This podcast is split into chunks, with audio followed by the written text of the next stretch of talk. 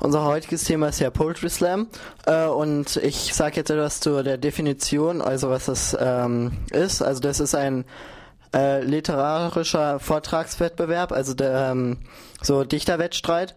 Und äh, die, äh, die Slammerinnen und Slammer äh, schreiben selbst ähm, Texte und äh, tragen es dem Publikum vor. Ähm, der, das Publikum bewertet das dann nach Inhalt und Art des Vortrags.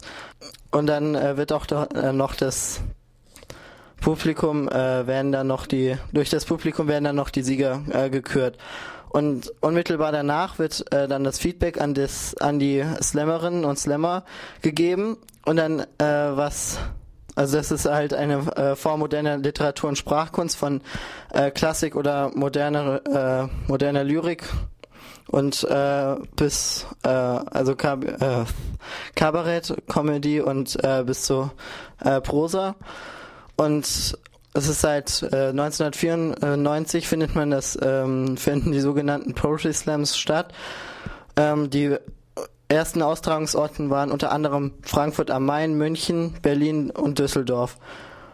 Ja, und dann äh, es jetzt äh, noch ein YouTube-Video.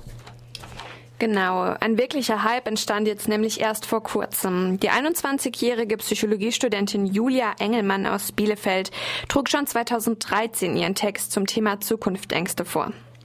Erst kürzlich aber klickten immer mehr Menschen das Video von ihrem Auftritt an.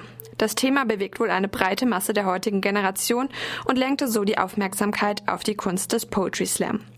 Damit ihr euch jetzt aber auch selbst ein Bild darüber machen könnt, kommt jetzt Julia Engelmanns berührender Vortrag aus dem YouTube-Video.